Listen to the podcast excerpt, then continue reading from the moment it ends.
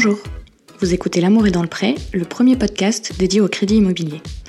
Bon alors, euh, moi quand j'ai exposé mon idée à mes amis et à mes collègues de Préto, ils m'ont tous regardé avec des yeux ronds, et je crois que la réponse la plus commune, ça a été euh, Non mais t'es sûr de ton sujet là? Mais en fait, quand je demandais à ces mêmes amis en retour, mais toi, euh, tu vas savoir quoi faire quand tu vas vouloir acheter? Bah là, ça changé. C'est pour ça que j'ai rassemblé autour de moi les experts de l'emprunt, des courtiers, des banquiers, des notaires, qui vous expliquent en deux heures et demie top chrono ce qui vous attend le jour où vous décidez d'acheter. Bon alors, on y va?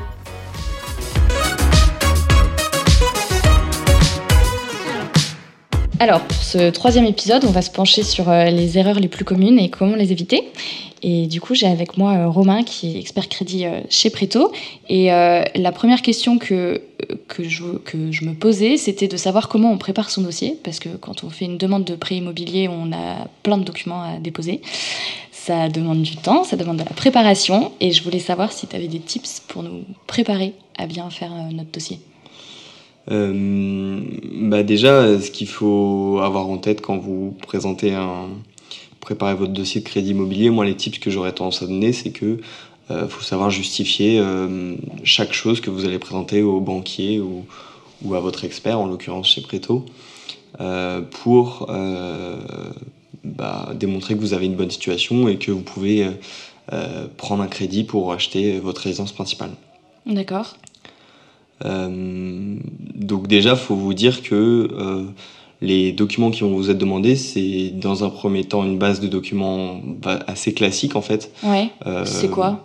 bah, les, les, dernières fiches de paye, trois dernières fiches de paye, tout ce qui va pouvoir justifier de vos revenus. D'accord. Euh, de votre situation actuelle d'hébergement euh, et puis ah, parce que la manière dont je suis hébergé ça peut jouer sur ma demande de prêt? Oui complètement ouais par exemple si on prend le cas, euh, si on prend le cas euh, de votre location, ouais. euh, en fonction du, du, loyer que vous payez aujourd'hui, la banque va considérer que vous êtes en capacité de verser chaque mois tel montant euh, pour un crédit. Ok, donc ça, je vais devoir le montrer à la banque et je vais devoir euh, Exactement. les papiers pour euh, prouver Exactement. ça. Tout ce qui, tout ce qui est tout ce qui est la situation actuelle va devoir Ouais. être justifié au banquier euh, et il faut surtout avoir en tête que euh, les banquiers prendront euh, très rarement euh, en considération le futur. Ils vont toujours se baser sur des éléments qui sont factuels. D'accord, donc si je leur dis que euh, là, mes fiches de paye sont pas dingues, mais que euh, dans trois mois, j'ai une augmentation, c'est sûr, mon patron me l'a promise, euh, ils vont pas le prendre en compte. Ils vont pas te prendre en compte, à moins qu'il y ait un véritable justificatif de votre patron qui, euh, euh, qui, qui, qui confirme que vous aurez une augmentation. Ok. Oui, donc en fait, on en avait parlé déjà euh, dès le premier épisode avec, avec Céline et Henri. Un prêt immobilier, c'est quelque chose qui doit, qui doit s'anticiper. Il y a un autre truc aussi qui va être constitutif de mon dossier, c'est l'apport. Ça aussi, ça s'anticipe. Ouais, complètement, ouais. Euh, bah, l'apport, c'est, euh, euh, ça peut venir de, de, différents, de différentes sources, ce qui est souvent apprécié par les banques. C'est quoi exactement l'apport en fait? Bah, L'apport, finalement, c'est euh, le montant, euh, le montant de, d'argent euh, que un acquéreur va pouvoir mettre dans son projet. Ouais. Euh, et ça va éviter aux, aux banquiers de euh, couvrir la totalité du projet euh, via du, du, crédit en fait. Et les banquiers aujourd'hui, on parle beaucoup de de financement à 110%. Ce qu'on appelle un financement Ouais. à 110%, c'est un banquier qui va tout payer sur un crédit, donc qui va tout financer via un, Parce que euh, dans le crédit, oui, on en avait parlé, il y a le montant du bien et après il y a d'autres frais comme les frais de garantie, les frais de notaire, etc. Et ça, la banque, en fait, elle veut pas trop le payer, c'est ça? Exactement. Ça, les banquiers euh, aiment pas trop payer ce genre de frais-là parce que euh, ils sont jamais en capacité de récupérer le montant de ces frais si jamais demain euh, euh, l'acquéreur est en défaut de paiement. D'accord. Euh, donc finalement, l'apport, Oui, c'est un peu par ce qui- sécurité, en fait, C'est une coup, forme de sécurité pour les banquiers, une forme aussi d'engagement euh, de la part des acquéreurs qui va montrer aux banquiers que euh, euh, c'est un projet sérieux et qu'ils sont en capacité de mettre des sous euh, dans le projet. D'accord. Mais cet apport, est-ce qu'il doit forcément être constitué par une épargne euh, que, euh, que je constitue soigneusement euh, depuis 10 ans en mettant euh, 500 euros de côté tous les mois ou ça peut être autre chose aussi? Alors non, bien sûr, il y y a le cas qui est assez classique de, euh, de la famille qui va faire un don euh, aux acquéreurs. Quand on a la chance d'avoir une famille qui peut nous, nous, nous, donner un peu de sous pour acheter un, un, appartement, ça peut être très utile et c'est souvent le cas. Ouais. Mais c'est moins apprécié que lorsque c'est de l'épargne qui a été mise euh, qui a été mise de côté chaque mois. Pourquoi? Bah tout simplement parce que les les banquiers euh, apprécient de voir euh, des personnes qui sont euh, soigneuses et qui savent gérer leur budget. Et donc, Mm. du coup, euh, euh, une personne qui va chaque mois mettre 200, 300 euros de côté, et bah, on sait qu'elle sera en capacité de les mettre dans un crédit immobilier. En fait, la banque va estimer que j'ai un, co- j'ai un meilleur comportement si j'arrive à épargner, c'est ça? Exactement, oui. Ok, ça peut avoir un impact sur mon taux? Alors, sur, euh, sur le taux, euh, bien sûr, ça peut toujours avoir un impact dans le sens où euh, chaque, euh, chaque situation est spécifique et chaque profil est spécifique. Oui. Euh, mais ça va surtout avoir un impact sur, euh, imaginons un, un jeune acquéreur qui, qui fait son premier achat, qui, qui, était, qui avait un loyer assez bas et qui veut acheter un appartement un peu plus cher, pour lequel il va devoir payer un crédit un peu plus important. Et ben cette différence, chaque mois, il va devoir payer du coup, on va dire 200 ou 300 euros de plus. Oui. Et ben, ce qui fera la différence entre l'acceptation d'un dossier ou le refus, euh, c'est la capacité qu'il a eu chaque mois à mettre, en plus de son loyer, cet argent de côté. D'accord. Donc du coup, c'est vrai que sur certains profils, ça peut être, euh, ça peut être très, très important d'avoir ce- cette épargne euh, chaque mois qui est mise de côté Ouais. euh, pour couvrir ce qu'on appelle, bah, ça, ça s'appelle typiquement le saut de charge, donc la différence de charge entre votre loyer ou, ou votre ancien crédit et le nouveau crédit. Mais du coup, si moi, j'arrive pas à épargner tous les mois, est-ce que, est-ce que ça veut dire que ma demande de prêt, elle va forcément être rejetée? Ah non, bien sûr que non. Enfin, je veux dire, chaque projet euh, dépend du, du profil et de la situation. Euh, euh, bien sûr, euh, ça va dépendre aussi de la dimension de, de la dimension de- du crédit et de l'acquisition, mais euh, ce qu'il faut simplement avoir en tête, c'est que euh, euh, les banquiers vont considérer euh, la capacité d'un acquéreur à acheter un bien en fonction de, Hmm. de son comportement d'épargne et, et de et son comportement de budget, enfin par rapport à son budget. Ok. Et du coup, c'est quoi l'apport recommandé? Alors, l'apport qui est le plus souvent recommandé, en tout cas euh, sur, sur des projets, on va dire, un peu plus classiques, Mm. euh, assez classiques, ça va être euh, les frais, euh, de, couvrir les, de couvrir ce qu'on appelle les frais. Il faut savoir que sur un crédit IMO, je pense que vous l'avez déjà dit, il y, a, il y a des frais qui s'appliquent, qui sont des frais de notaire, frais de garantie. déjà, ouais. Hmm. Euh, ça fait globalement 10% de- du montant de l'acquisition, du montant du projet, et ça, c'est mieux de les couvrir, c'est vrai. d'accord. Euh, après, euh, même quelqu'un qui a beaucoup d'épargne euh, aura pas nécessairement besoin de mettre toute son épargne dans le projet. Oui. Euh, ça, faut Oui, la banque tête. va jamais me demander de vider mes comptes en fait pour, euh, pour faire mon apport. Enfin, c'est-à-dire que si, euh, enfin, je sais pas, j'ai de quoi couvrir euh, en vrai 20% avec ce que j'ai ce que j'ai sur mes comptes, est-ce que la banque va forcément me demander de couvrir 20% ou est-ce que je peux en fait couvrir que les 10% et puis le reste ça va? Ouais, alors pas du, enfin, en, en l'occurrence 10% en fonction de chaque. euh, Enfin, je peux pas y répondre euh, de façon certaine pour chaque. euh, ça dépend, comme je l'ai dit, de chaque profil et de chaque projet. Mais c'est sûr que euh, les banquiers vont aussi considérer euh, ce qu'on appelle l'épargne résiduelle sur un projet, c'est-à-dire Mhm. euh, ce qui va vous rester à l'acquéreur d'épargne une fois qu'il aura versé son apport. Ok, C'est-à-dire que si demain il lui arrive, j'en sais rien, moi, sa voiture casse, il faut qu'il soit capable de euh, d'avoir un peu de sous de côté pour euh, s'en sortir. oui c'est ça le but c'est que je sois pas pris à la gorge non plus. euh, Exactement. quelque part. Ok. Est-ce que il y a d'autres choses qui sont absolument primordiales du coup dans mon dossier? Là, on a parlé donc on a parlé de l'apport, on a un peu parlé du coup de la situation de la situation financière. Je vais devoir amener quoi d'autre dans mon dossier? Bah, de quoi on, on peut avoir besoin de, de plus? Euh, Je dirais que chaque élément euh, qui peut apporter une forme de sécurité au dossier euh, sera le bienvenu. Après, euh, c'est vrai qu'un crédit immobilier, c'est assez compliqué. Il y a pas mal de, euh, de choses à savoir. D'où l'intérêt de passer par un, un courtier ou un, Ouais. comme, comme Préto, par exemple. Ouais. Mais en tout cas, euh, T'as des conseils à nous donner sur le montage sur le montage du dossier du coup? Bah, sur le montage du dossier, moi, ce que j'aurais tendance à, à indiquer, c'est que bah, il faut se préparer en amont. C'est sûr que c'est une bonne chose. Ouais. Euh, il faut avoir en tête qu'un un dossier de crédit immobilier, c'est assez, c'est assez lourd. Mm. nous, par exemple, chez Preto, on demande, on demande pas mal de pièces, on nous le reproche parfois, mais c'est vrai que ce qu'on, nous, on est simplement un intermédiaire, ce qu'on demande, c'est ce que vont demander les banques. Oui. Oui, on euh, enfin, vous demandez pas des papiers en plus euh, juste pour être sûr. Euh. Exactement, exactement. Un dossier qui est le plus, le, un dossier complet et un dossier qui sera le mieux reçu par un banquier et donc qui sera le mieux pour lequel on aura les meilleures conditions de crédit. Ok. après, on demande jamais des pièces qui embêtent les clients. Nous, ce qu'on a besoin, c'est de pouvoir justifier, comme je l'ai dit plus tôt, chaque situation et chaque chaque apport ou, ou dépense. Oui. Euh, tout n'est pas valorisable sur un dossier de crédit immobilier, euh, mais même quelque chose qui ne sera pas valorisable de façon euh, objective et on va dire dans les chiffres, pourra toujours aller appuyer un dossier dans, dans une négociation. D'accord.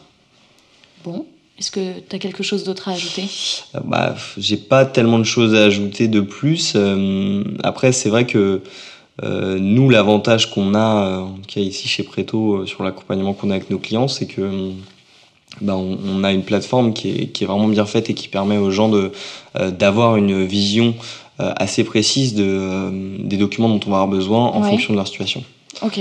Et ça, c'est vrai que c'est vachement apprécié parce que ben, on peut vite être perdu dans toutes les pièces qu'il y a. Oui, bah oui, c'est sûr que j'imagine que, ouais, au final, il y a des centaines de pièces. En plus, en fonction de la situation, on n'a pas toujours on n'a pas toujours des pièces euh, hyper simples, euh, hyper simples à donner, donc euh, ouais, c'est vrai que le numérique, ça peut être pratique dans ce cas-là. Exactement. Bah, merci Romain. Bah, de rien. Alors, on continue cet épisode avec Florent, ancien banquier. Du coup, je l'ai fait venir pour que justement, il nous parle un peu de, de, tout ça et surtout pour vous dire que l'emprunt, c'est quelque chose qui prend du temps, qu'il y a des délais à gérer et que c'est normal si ça ne vient pas immédiatement. Tu peux nous en dire un petit peu plus, Florent? Oui, bien sûr, euh, Lauriane. Euh, en gros, je pense que pour commencer, il faut que tu aies un budget en tête. Le budget, euh, il va se décider en faisant une simulation de ta capacité d'emprunt. Ouais. Et là, en termes de timing, sur notre site, bon, il faut compter un peu moins de 5 minutes. Pratique. Pratique. Ensuite, eh bien, il faut que tu trouves le bien de tes rêves. Et ça, c'est ultra personnel parce que ça peut prendre une journée comme euh, un an. Ouais, c'était ce que Céline nous disait euh, au premier épisode. Et donc, euh, bah, si cette étape est trop longue, il bah, faudra soit repenser le projet, peut-être que le montant est trop faible, le montant que, que tu, le, prix de ton bien est, est trop faible, peut-être que les prestations demandées sont trop grandes, ou peut-être agrandir ton secteur de recherche. En tout cas, ça reste toujours très personnel. Une fois que tu as trouvé le bien, il faut que ton offre soit acceptée par le vendeur. Donc euh, tu signes le compromis chez le notaire ou chez l'agent immobilier dans la majorité des cas. Et ça, faut compter aller entre 15 et 30 jours. Puis maintenant, il bah, faut trouver euh, rapidement ton crédit. D'accord, c'est là que c'est là que ça devient un peu stressant, enfin encore plus stressant que la recherche. Ouais, parce que là euh, c'est vraiment du concret. Donc quand tu passes par un courtier, faut lui laisser entre 10 à 15 jours en moyenne pour qu'il puisse revenir vers toi avec avec le fruit de sa négociation.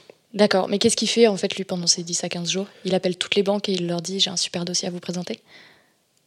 Eh bien, pendant ce temps-là, le courtier, enfin ton courtier, va hum, contacter les banques. Alors toutes les banques n'ont pas envie d'avoir le même style de client, n'ont pas envie d'avoir le même profil. Mhm. Donc par rapport à ton profil, on va déjà écarter quelques banques.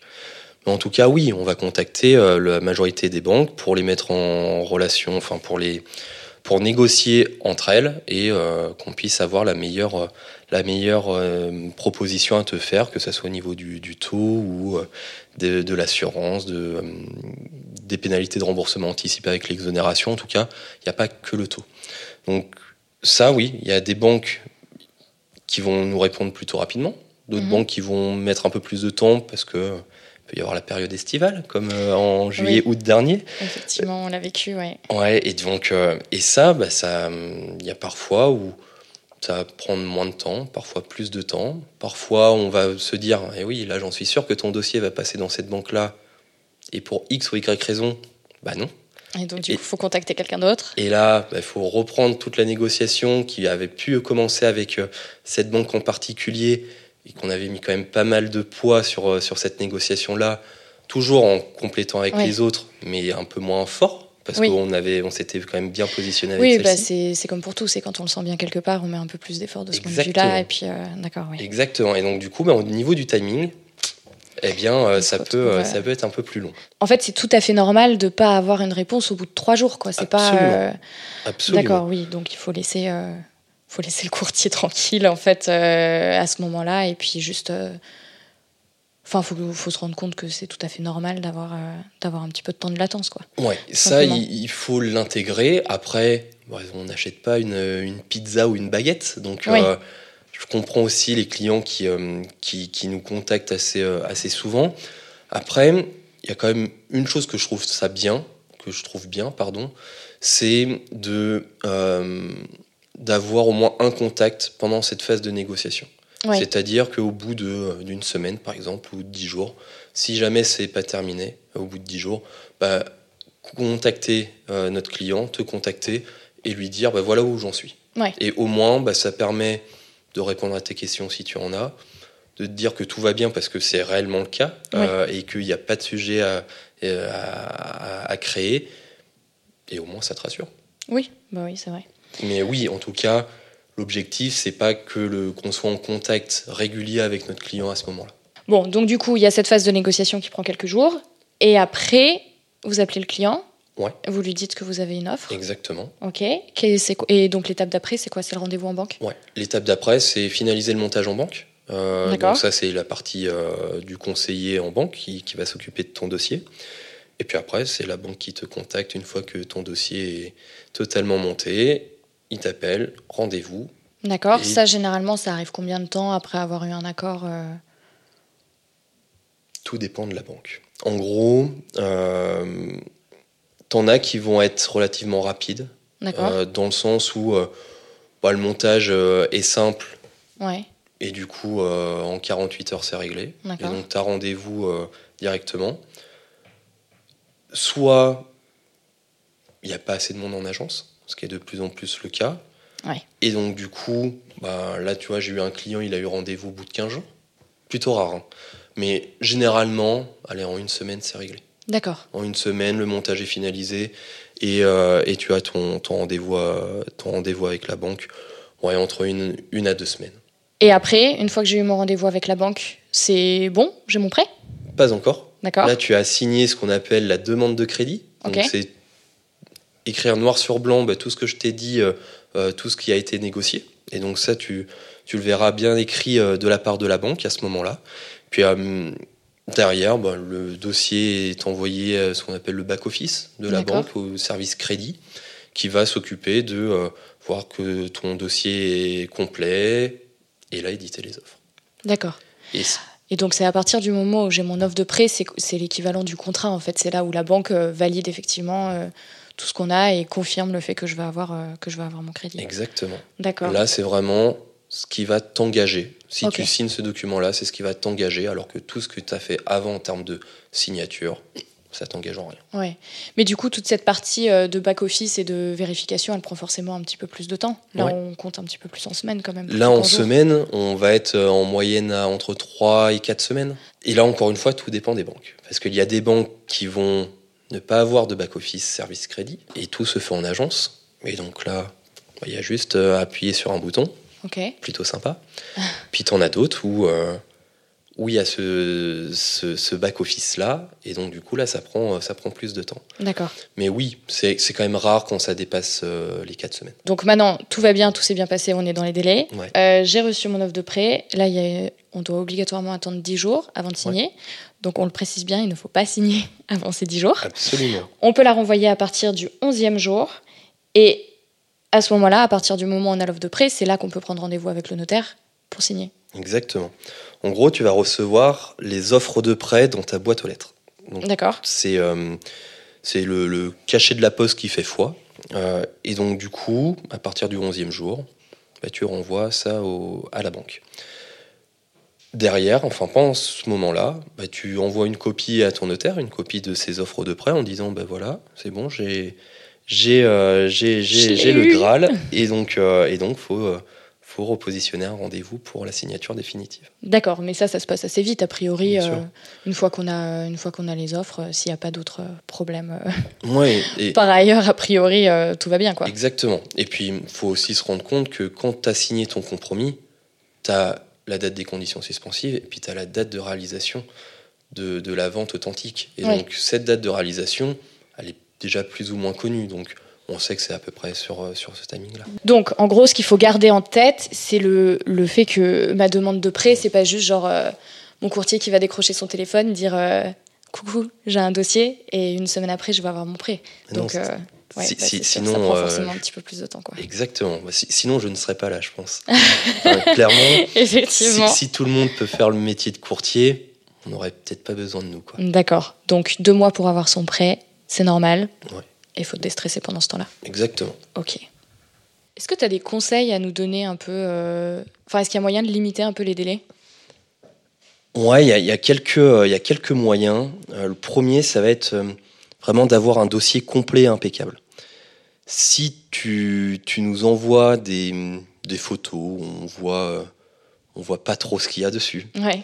euh, ou alors qui sont euh, vraiment euh, coupés à la moitié, ça, ça peut arriver, euh, et qu'on envoie ça auprès des, des banques euh, Ouais. lorsqu'on va négocier avec elles, bah, faut savoir que la banque va pas forcément être contente. Donc Oui. là-dessus, Donc, la négociation va être plus longue. exactement. Et puis moins d'envie de- d'ouvrir le, Oui. le dossier. En gros, faut, faut vraiment comprendre que ton dossier, c'est comme, euh, comme un papier cadeau. Et du coup, il faut vraiment qu'on apporte aux banques bah, vraiment un cadeau. Oui. Parce que notre objectif, c'est aussi de leur faire gagner du temps euh, dans, euh, bah, dans le montage du dossier, parce que tout est trié, parce que tout est prêt. Et donc, plus tu vas m'envoyer des documents complets, bien scannérisés ou, ou bien photographiés, ça, c'est, euh, ça, ça- ça permet de, de gagner énormément de temps. Euh, et pareil pour, euh, pour moi, hein. moi je vais gagner du temps dans l'examen de tes pièces et puis dans le montage de ton dossier. C'est vrai que si j'ai euh, des, des documents, une offre de prêt où il va me manquer le tableau d'amortissement par exemple, où il va Oui. manquer même la dernière page, ça Oui. peut être embêtant, Euh, ou alors qui n'est pas bien lisible, bah, c'est vrai qu'à l'impression, bah, je vais plus rien voir. Et donc, euh, Ouais. même si aujourd'hui, Oui, en fait c'est des détails euh, dont on se rend pas forcément compte, mais qui peuvent vraiment compliquer les choses et qui sont pas très compliqués à. c'est exactement ça. En tout cas, moi, j'aime bien l'idée de savoir que je suis un papier cadeau. Exactement. Et ça, ça c'est chouette. Euh, ouais, un autre conseil que je pourrais te donner, ouais, c'est peut-être demander, demander au, au notaire des conditions suspensives directement de 60 jours. C'est-à-dire que tu peux demander euh, 45 jours Ouais. au niveau de tes conditions suspensives. Donc en gros, c'est pendant tu as 45 jours pour trouver ton financement. Ouais. Et donc bah, un mois et demi, ça peut très vite passer. Bah ouais, c'est ce qu'on a vu là en fonction, en fonction des délais qu'on donnait. C'est un, c'est un petit peu short. C'est Exactement. 45 jours si tout roule, euh, Exactement. tout roule, tout roule. Tout roule très bien. Très bien. Et donc derrière, c'est si tu demandes directement 45 jours, bon, on va normalement euh, te demander de rallonger cette période-là. D'accord. Et donc, il faut que tu contactes ton notaire, que le notaire contacte le vendeur, que le vendeur soit d'accord, Hum, D'accord. que le notaire fasse un avenant et que tu m'envoies l'avenant. Bref, tu perds au moins une semaine. Et donc, oui, et puis en plus, ça rajoute plein de démarches. quoi. Ah oui. Ça doit être euh, sans compter le stress. Sans compter le stress. Ouais, ça rajoute du alors stress. que si tu demandes directement 60 jours au moment de la signature de ton compromis. Ouais. le notaire, il s'en fiche. Le vendeur, à moins qu'il soit ultra pressé, s'en fiche aussi. Ouais. Et donc, du coup, bah, toi, ça te fait gagner bah, une semaine de ton temps derrière. Et ça, Et que- des années de vie euh, au Et- final, euh, vu tout le, vu tout Exactement. le calme olympien qu'on aura. Exactement. Donc ça, c'est euh, voilà deux, deux petits conseils. Vraiment la qualité des pièces et, et 60 jours de, de conditions suspensives. Ok, super, merci, c'est précieux. Donc là, en fait, pour parler, euh, pour parler de tous ces délais, on a parlé exclusivement de la banque. Mm. Mais euh, est-ce qu'elle est... Enfin, elle n'est pas toute seule au final à, à décider si je vais pouvoir avoir mon prêt ou pas? On a notamment déjà parlé des frais de garantie. Euh, on n'a pas détaillé ce que c'était. C'est maintenant. Le suspense euh, prend fin. Euh, Il y a d'autres organismes qui prennent des décisions. C'est qui? C'est quoi? Comment? Pourquoi? Dis-nous tout. Alors en effet, la banque n'est pas, n'est pas décisionnaire à 100%. En gros, tu vas avoir la garantie. La garantie, elle va permettre de, protéger l'organisme prêteur, la banque, en cas de, défaut de paiement de l'emprunteur. En gros, je fais mon crédit, je paye pas mon crédit, la garantie va s'activer et va protéger la banque. La garantie, elle va te contacter dans un premier temps pour euh, avoir une solution à l'amiable. Comment on fait pour, euh, rembourser le crédit? Étalement de la durée ou autre. Euh, et s'il n'y a pas d'accord, eh bien, elle va saisir le bien, le vendre, et puis avec le fruit de la vente, elle va rembourser euh, le crédit au- auprès de la banque. Donc la garantie protège la banque. Enfin, permet à la, s'assure que la banque va effectivement avoir euh, son argent au final. Exactement. En tout cas, qu'il y ait le moins de risques possible pour que la banque perde un seul euro. D'accord. Ça, c'est le- euh, c'est obligatoire. Ouais, c'est obligatoire. Ok. tu as deux types de garanties. Tu as ce qu'on appelle l'organisme de caution.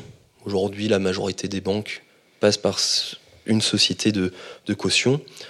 Là, tu as peut-être entendu parler de la SACEF, de Crédit Logement, de la CAMCA. Il existe aussi la caution des, des fonctionnaires, la MGEN, CEA, MFP. En tout cas, il y en a plusieurs. Et ça, tout va dépendre de la banque chez qui tu vas faire ton crédit. Ok. Puis après, tu as aussi la garantie réelle, ce qu'on appelle l'hypothèque. Ouais. Avec, quand tu parles avec tes parents, généralement, c'est ce qu'ils ont fait, une hypothèque. Ou alors un... Ah ouais, c'était plus courant à l'époque. Ouais, c'était beaucoup plus courant à l'époque. Moi, je connais l'hypothèque que du Monopoly. Du coup, c'est un mot qui me fait un petit peu peur. c'était quand je perdais au Monopoly que je faisais une hypothèque. C'est vrai, il y avait l'hypothèque au Monopoly. Et puis, avec l'hypothèque, tu as aussi euh, ce qu'on appelle l'IPPD, ce qui est euh, l'inscription en privilège euh, de prêteur de deniers. En gros, bah, c'est selon si ton bien est déjà construit ou non, eh bien, on prendra une hypothèque ou un IPPD. Donc, tu as vraiment ces, ces deux types de, de garanties. Donc, comme je te le disais, aujourd'hui, les banques vont privilégier euh, les organismes de caution. Pourquoi? Parce que c'est une société généralement externe à la banque. Et ben, la banque va supporter un peu moins de risques que si elle prenait une, euh, une hypothèque ou un IPPD. D'accord. Donc, ton, ton dossier, il va passer entre les mains de la société de caution. Et la société de caution bah, peut refuser ton dossier ou l'accepter. Dans la majorité des cas, si la banque dit oui, la société de caution va dire oui. Mais il arrive qu'il y ait un refus de crédit logement de la SACEF. Et donc, du coup, bah, la banque, elle peut directement dire je refuse ton dossier. D'accord. Et donc, il nous arrive parfois d'avoir un accord, un préaccord sur ton dossier, sous réserve de l'accord de la garantie. Et que ça passe pas en garantie. dit non, exactement. Et donc, on doit recommencer toutes les négos auprès d'une autre banque. Est-ce que, oui, parce que ça veut pas dire en fait que si j'ai un organisme de caution euh, qui me refuse, que en fait toutes les banques vont refuser mon dossier? Et non, ça c'est totalement différent à travers les banques, puisqu'il y a des banques qui vont travailler avec Crédit Logement, d'autres banques qui passent par la SACEF, Ouais. d'autres banques par la CAMCA.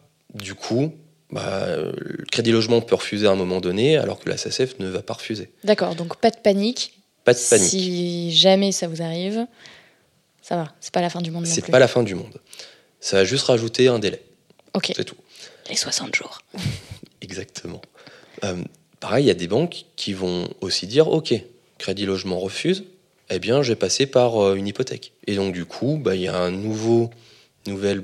Là, c'est même pas en termes de négociation, c'est juste en interne de la banque, où ils vont, le, le- le conseiller va demander au service concerné un accord.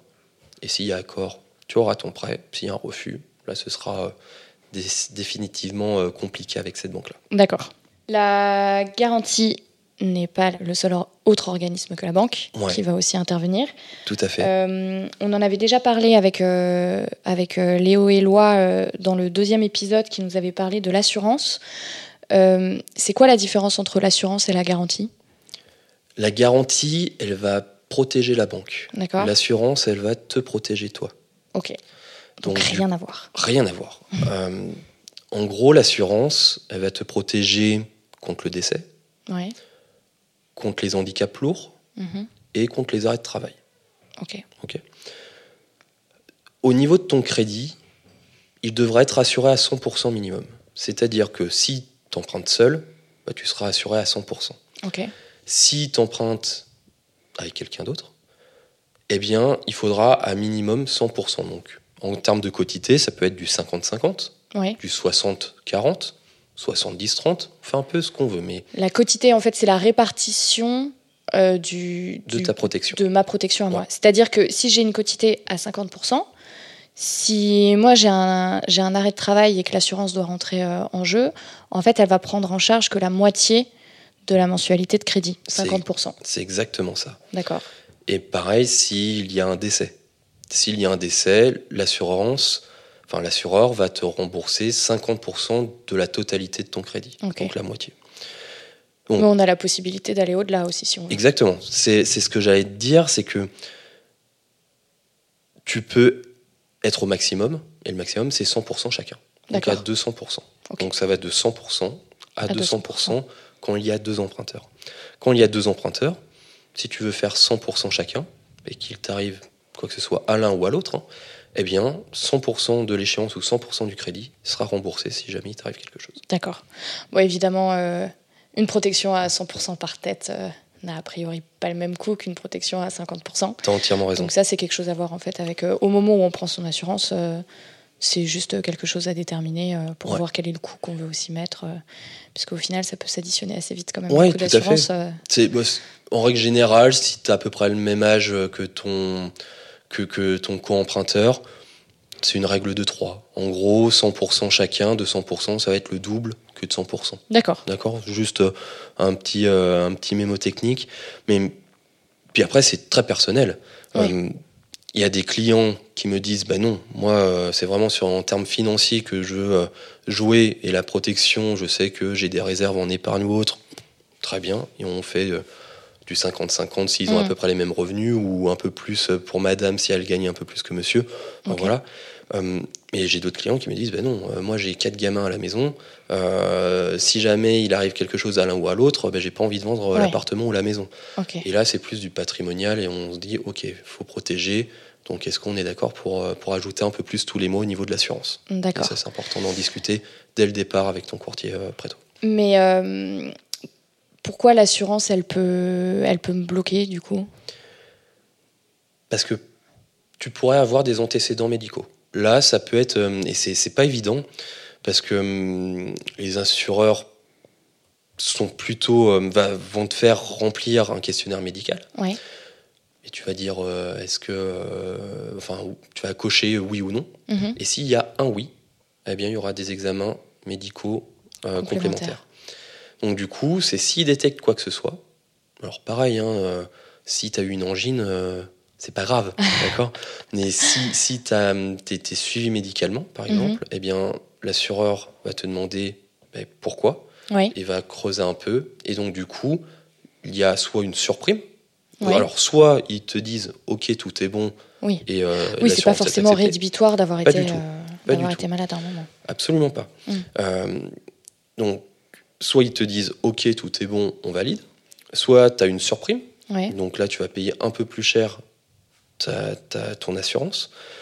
Soit, enfin, et ou ils peuvent aussi t'exclure certaines garanties. Par exemple, l'arrêt de travail. D'accord. L'arrêt de travail, euh, un exemple, tu as été en dépression il y a deux ans. Eh bien, il se peut que l'assurance te dise ben non, je ne peux pas te protéger contre les arrêts de travail parce qu'il y a un risque trop important. D'accord. C'est juste ça.